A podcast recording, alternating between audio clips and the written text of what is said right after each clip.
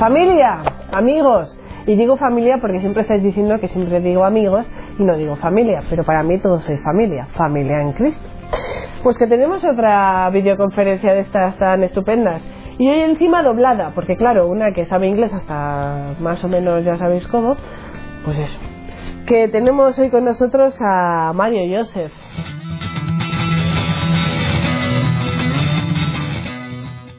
Mario Joseph, eh, quiero saludarte y darte las gracias por estar hoy con nosotros. De nada, que Dios les bendiga. Vamos a entrar un poco en materia. ¿Cómo fue tu infancia? ¿De dónde eres? ¿Cómo es tu familia? Cuéntanos un poco de ti. Mis bisabuelos son de Turquía, pero se trasladaron al sur de la India, en el sur, en Kerala, en una localidad que se llama Wayanad, bonita región montañosa. Somos seis hijos en casa, yo soy el tercero. Cuando mi madre estaba embarazada de mí, tuvo una infección intrauterina. Los doctores decían que moriría en el útero. Los médicos aconsejaron a mi madre que abortara a su hijo. Pero ella es una gran devota de Alá, Dios, y por eso no aceptó el consejo de los médicos. Ella rezó a Alá diciendo, Alá, la vida es tuya. Por eso sé que tú puedes dar vida. Si tú le das la vida a este niño, yo te lo entregaré. Este fue su ofrecimiento o entrega. Y milagrosamente, yo nací, aunque todos pensaban que moriría. Como yo había sido ofrecido a Dios, mis padres no me mandaron al colegio.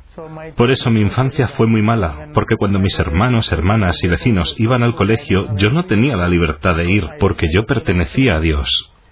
A la edad de ocho años me mandaron a un colegio musulmán árabe para hacerme musulmán maulana.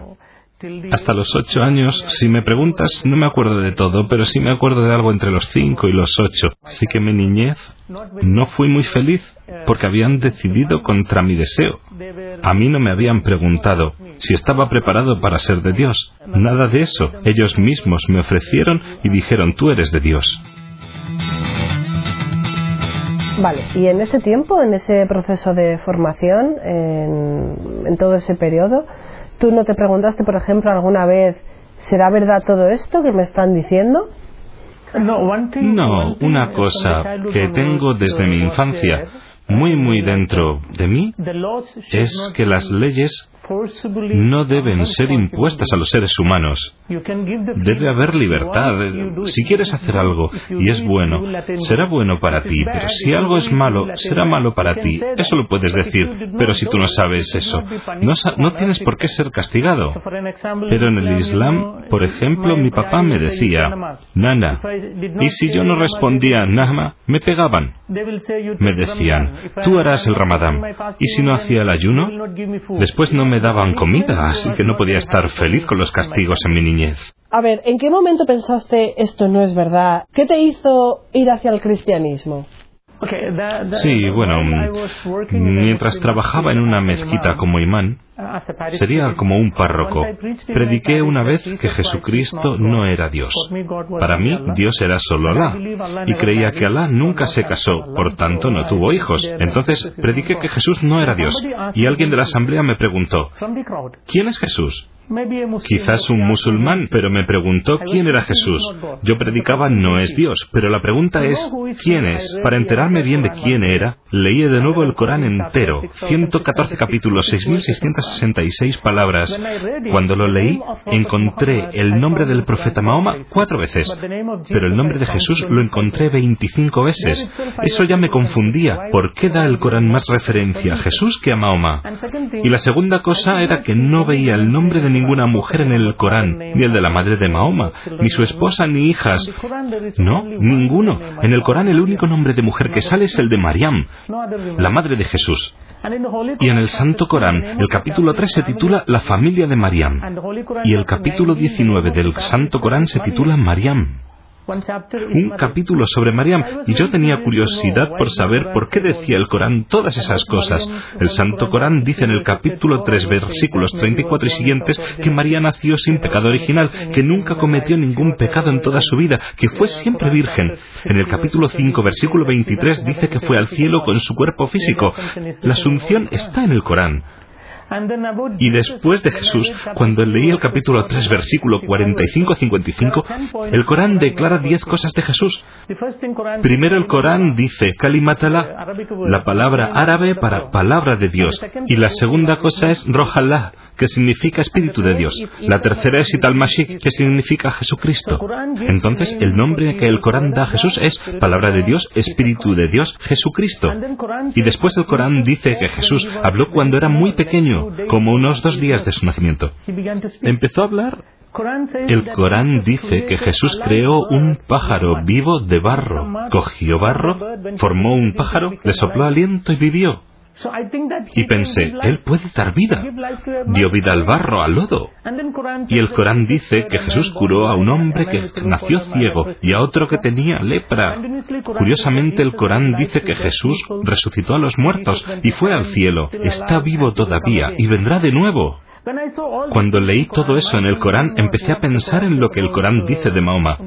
Según el Corán, el profeta Mahoma no es la palabra de Dios, no es el Espíritu de Dios, no habló con dos días, nunca creó a un pájaro del barro, nunca curó a un enfermo, nunca resucitó a un muerto, él mismo murió y según el Islam no está vivo y no volverá. ¿Hay tantas diferencias entre estos dos profetas? Claro, yo no decía que Jesús era Dios, pero pensé, es un profeta, pero es un profeta mayor que Mahoma. Así que un día fui al Instituto Árabe donde estuve diez años y le pregunté al profesor, ¿cómo creó Dios al universo? Y él dijo, Dios creó el universo a través de la palabra. A través de la palabra. Y mi pregunta siguiente fue, ¿la palabra es creador o creación? Yo tenía que saber si la palabra de Dios era creador o creación. El Corán dice que Jesús es la palabra de Dios. Si mi profesor decía que la palabra de Dios es creador, significaba que Jesús es creador. Y en ese caso los musulmanes deben hacerse cristianos. Pero si el profesor decía que la palabra es creación, yo estaba atrapado. ¿Sabes por qué? Él había dicho que todo fue creado a través de la palabra. Si la palabra es creación, ¿cómo la palabra pudo crearla la palabra? Entonces, no podía decir que la palabra es creador y tampoco que la palabra es creación. Así que se enfadó, me empujó fuera del aula y dijo, la palabra no es creador ni creación, lárgate. Si tú lo tienes tan claro, ¿por qué todos los musulmanes no son cristianos? ¿Por qué no aceptan esto?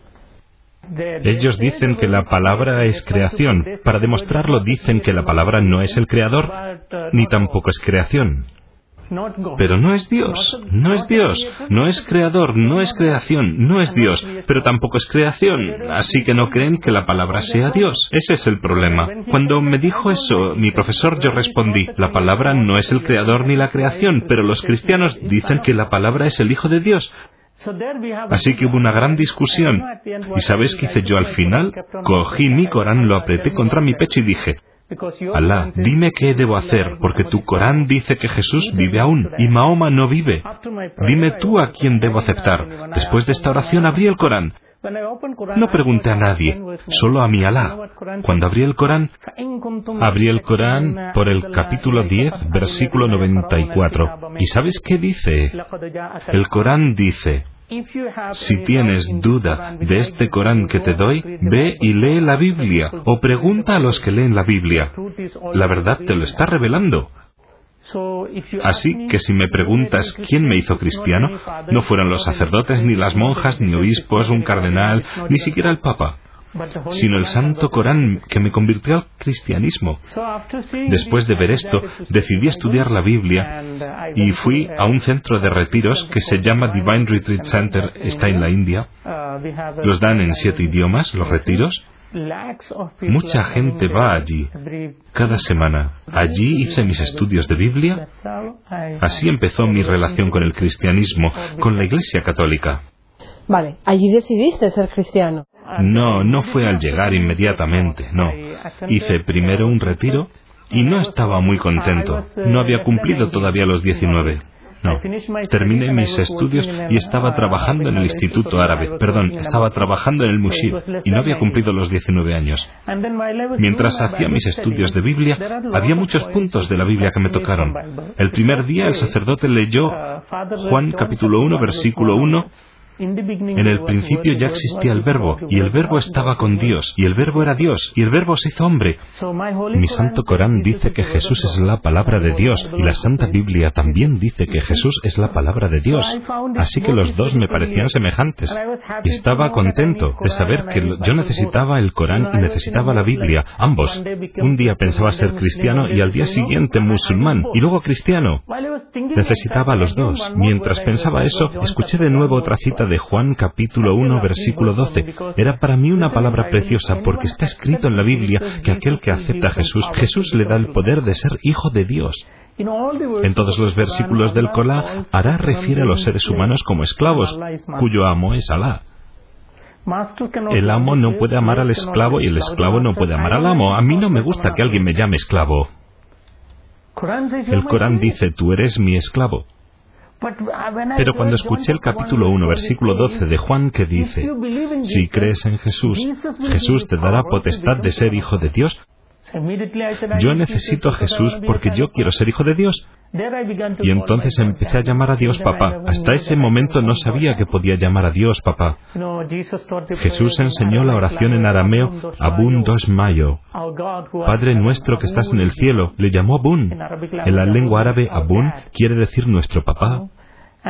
Y si me preguntas, yo no puedo expresar la alegría que tengo cada vez que llamo a mi papá, cada vez que llamo a Dios papá, y cada vez que pienso que el creador del universo es mi papá. Me entra una alegría que no puedo expresar. Va más allá de... Es una experiencia que no puedo explicar. Solo lo puedes entender si lo experimentas. Me encanta llamar a mi Dios papá. Fue entonces que decidí aceptar a Jesús. Entonces decidiste allí ser cristiano? ¿Y se lo contaste a tu familia? No, no, no, no, no. Me quedé en el centro de retiros como muchos otros. Y decidí hacerme cristiano entonces. Para entonces ya habían notado mi ausencia en casa. Mis padres pensaban que estaba en Mastet y la gente de Mastet pensaba que estaba en casa. Cuando se pusieron en contacto unos y otros entendieron que no estaban ni en Mastet ni en casa. Así que me buscaron por todas partes, pusieron un anuncio en varios periódicos y en la televisión y por fin me encontraron en un centro de retiros católico y cuando mi padre se presentó allí, la verdad que fue horrible. Me dio una paliza tremenda, me sangraba la nariz, perdí el conocimiento y me llevó a casa. Oh, no sé cómo me llevó a casa porque estaba inconsciente, pero consiguió llevarme. Cuando recobré el conocimiento estaba en una habitación pequeña, sin ropa, estaba completamente desnudo y mis manos y mis pies estaban atados fuertemente con cadenas. Ni siquiera podía hablar porque me habían echado chile en polvo en la boca, en los ojos, en la nariz. Y em, en cada herida que encontraron en mi cuerpo también habían echado allí para que me quemase. Tenían que pegarme de manera, porque está escrito en el Corán más de 18 veces, hay que luchar contra los no creyentes, y está escrito en algunos pasajes del Corán que hay que matar a todo aquel que rechaza el Islam. Mi padre estaba obedeciendo la ley. Quería hacer algo. Durante algunos días no me dieron ni agua ni comida, estaba totalmente seco. Me lamía los labios, intentaba lamer algo de sangre para mojarme la garganta, y vino mi hermano y vertió orina en mi boca me dijeron que ese era el castigo por creer en Cristo. Y después de tantos días sin comer ni beber, se me encogió el estómago y mi cuerpo se estaba... Me quedé tan débil como un recién nacido. Finalmente perdí hasta la memoria. No podía pensar por falta de comida ni agua y seguía así como un muerto. No sé cuántos días estuve en esa habitación, pero más de veinte. Un día vino mi padre, me quitó las cadenas mientras dormía, me agarró del cuello muy fuerte para averiguar si estaba vivo. Me agarró con tanta fuerza que no podía ni respirar. Cuando abrí los ojos vi un gran cuchillo que tenía en la mano. Mi padre me dijo, es tu última oportunidad, no hay esperanza. Si eliges a Alá, te dejaré con vida. Si eliges a Jesús, te mataré. Recordé que cuando yo estaba en el vientre de mi madre todos decían que iba a morir, pero por el amor que me tenían, rezaron y me alcanzaron la vida con sus oraciones. Y ahora me querían matar. No sé, conocía bien a mi padre, sabía que me mataría. Cuando supe que eran mis últimos momentos de vida, pensé, pensé, Jesús murió y después volvió a la vida. Si yo creo en Jesús y muero, yo también recobraré la vida. Una alegría me entró, es mejor morir con Jesús. Cuando lo decidí, de repente cayó en mi frente algo, como un rayo de luna. Sentí caer algo encima de mi cabeza, un tipo de, no sé, carga eléctrica, y algo corrió por mis venas. Me entró una energía, de, no sé de dónde, que fluyó por todo mi cuerpo y no me podía controlar por la cantidad de energía en mis huesos. Aparté la mano de mi padre y grité Jesús. En el momento que grité, mi padre se cayó al suelo. Cuando cayó al suelo con el cuchillo que llevaba en la mano, tenía una gran herida en su pecho y estaba sangrando. Salía espuma de su boca y gritaba. Todos los que se encontraban en la habitación estaban en shock. Mis hermanos y mi madre junto con mis hermanas no sabían qué estaba pasando. Pensaron que mi padre ya había muerto. Le sacaron de la habitación y le llevaron al hospital. Cuando le llevaron se olvidaron de cerrar la puerta con llave desde fuera. Me llenó una energía tal que no puedo explicar porque estaba muy débil. Llevaba más de 20 días sin comer. Me encontraba como un bebé recién nacido, pero con mucha energía. Salí de la habitación, cogí la ropa de mi padre y después salí corriendo a la parada de taxi para coger un taxi. Ya de camino, el taxista, que era cristiano, me compró algunos dulces, zumo y lo que hizo falta. Él conocía mi lucha y me llevó a Portay. Seguimos en contacto hasta hoy. Es muy amigo mío ese taxista. Fui a Portay y aquel día entendí que mi Jesús está vivo.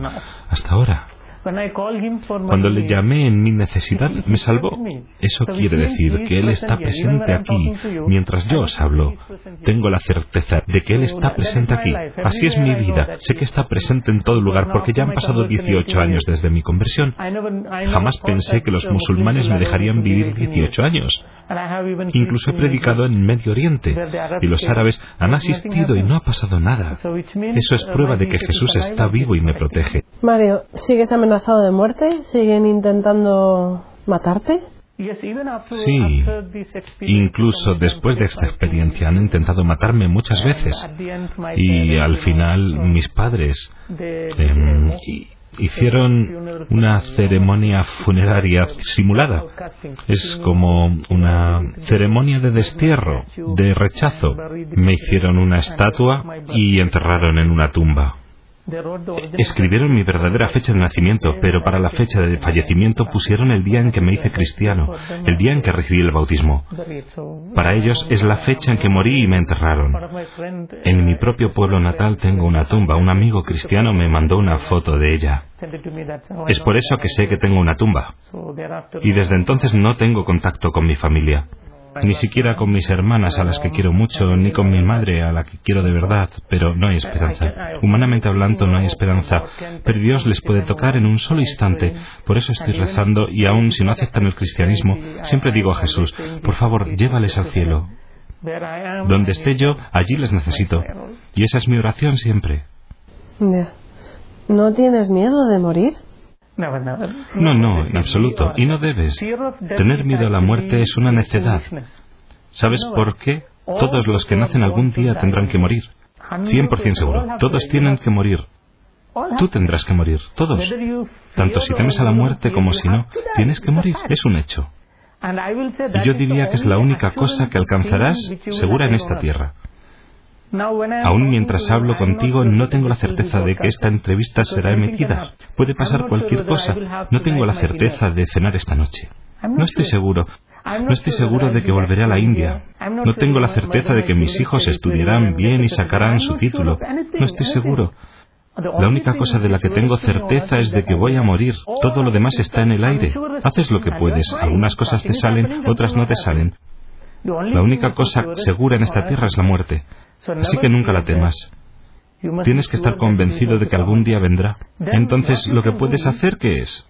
Puedes pensar así. Si crees en Mahoma y mueres, ¿sabes lo que te va a tocar? El profeta Mahoma murió, le enterraron y después no sabemos a dónde fue.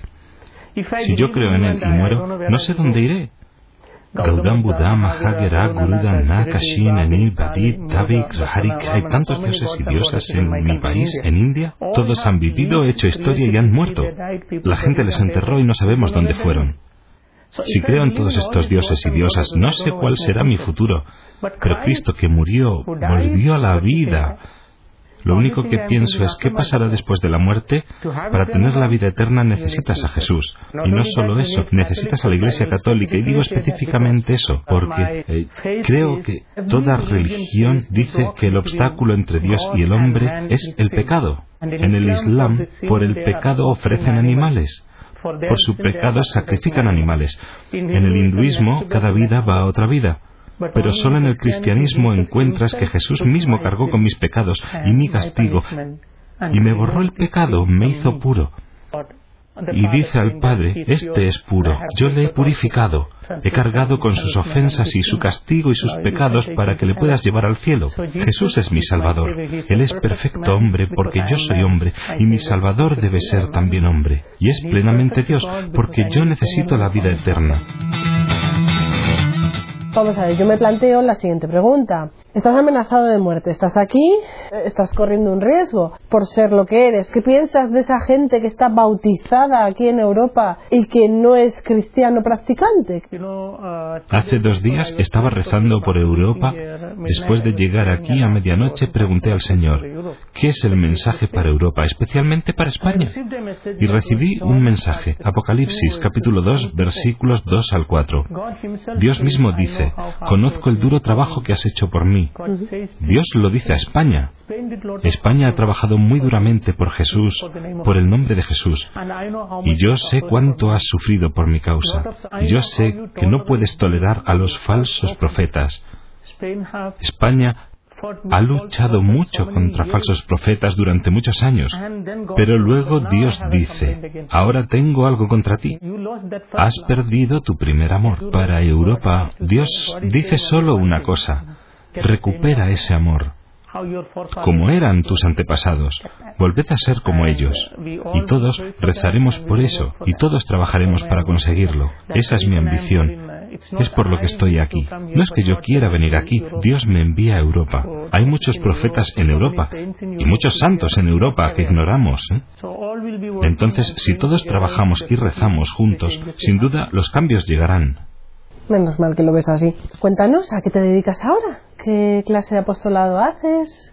Ok, en la casa de retiros donde vivo, que es un centro católico, tenemos retiros en lenguas locales. Malayalam, Tamil, Bengalí, Canarés, Konkani, Hindi e inglés. Doy charlas todos los días en estos idiomas. Estoy ocupado todos los días, es decir, de lunes a viernes estoy ocupado predicando la palabra de Dios y doy testimonio a miles de personas. Aparte de eso, cuando Dios me envía a otros países o a otras partes de la India, viajo un poco más y así es mi vida actual, servir al Señor. Antes hiciste referencia a la Virgen. ¿Cómo es tu relación con ella desde que eres cristiano? ¿La tienes como madre, quizás? Con nuestra madre María. Ah, sí, es una pregunta muy bonita. Una vez, cuando era muy pequeño, tuve una infección en los dedos del pie y mi madre me llevó al hospital. El nombre del hospital es Fátima. Y Fátima es el nombre de la hija de Mahoma. Pero había muchas hermanas y padres católicos. Y pregunté a mi madre, mamá, Fátima es un nombre nuestro, ¿no? ¿Por qué lo tienen los cristianos? Mi madre me explicó lo de Fátima. Fátima de Portugal y cómo nuestra madre se apareció allí. Y ella me explicó un poco de María. Así desde mi niñez oí hablar de María. Siempre hubo en mí un cariño un amor hacia María. Siempre pido la intercesión de María. Sé que me protege donde quiera que vaya. Siempre que voy al mundo musulmán y cuando viajo, yo sé que me protege muchísimo. Muchas gracias, Mario. Muchas gracias por recibirnos. Ok, que Dios les bendiga. gracias, igualmente. Es un testimonio impresionante. Nos ha dejado a todos por aquí helados. Es impresionante. Es a veces es importante, no sé, dejarse llevar, pero amigos, sed valientes. Siempre lo digo, pero, pero sed valientes. ¿Veis? Esa valentía tiene recompensa, tiene el Señor. Nos vemos en la próxima. Nos vemos en la próxima estación. Gracias. Gracias.